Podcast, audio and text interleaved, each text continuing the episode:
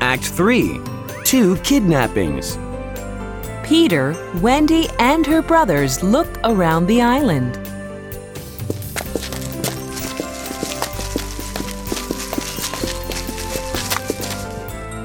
Look, that is the pirate ship. There is a girl.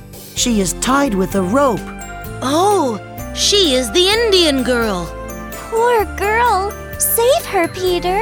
Peter tiptoes quietly over to the ship. Indian girl, run away!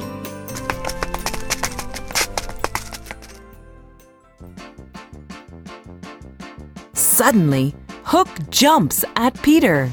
Ha ha! Peter, I will get even with you. You are bad. Come on! Peter chases Hook on the rocks. But Peter slips and falls. Oh no! Yahoo! Peter is dead. Goodbye, Peter. Peter is hurt, but he is alive. Are you all right, Peter?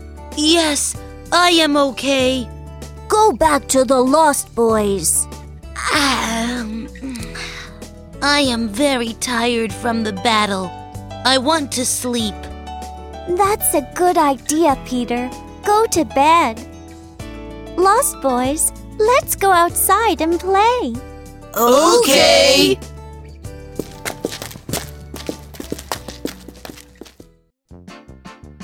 But the pirates are waiting for them. Tie them up and take them to the ship. Tinkerbell sees everything. She flies to Peter. Wake up, Peter. Captain Hook took the children to the ship.